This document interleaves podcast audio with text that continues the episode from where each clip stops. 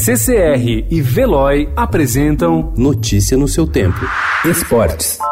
Breaking news in this Sunday afternoon five time NBA champion, former league MVP Kobe Bryant died earlier this afternoon in Los Angeles in a helicopter crash. Among multiple victims, Kobe Bryant on that helicopter. We're going to have Ramona Shelburne join us.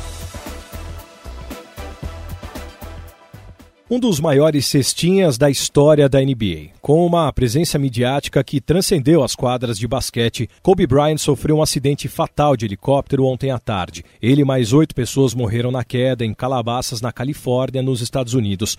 A polícia da cidade confirmou a identidade de apenas três vítimas. Além do astro de 41 anos, estavam na aeronave a menina Gianna, de 13 anos, a segunda filha mais velha do jogador, e o técnico de beisebol John Altobelli. As outras seis vítimas não haviam sido identificadas até a noite de ontem. Não há notícias oficiais da causa da queda da aeronave.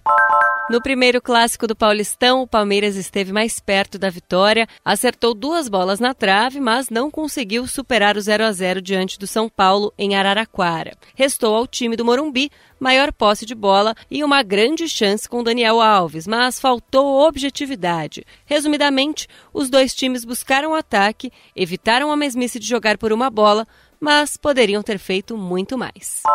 Mais tarde, fora de casa, o Corinthians enfrentou o Mirassol. Saiu na frente com gol de Ramiro, mas cedeu o empate. Camilo deixou tudo igual. Final 1 a 1.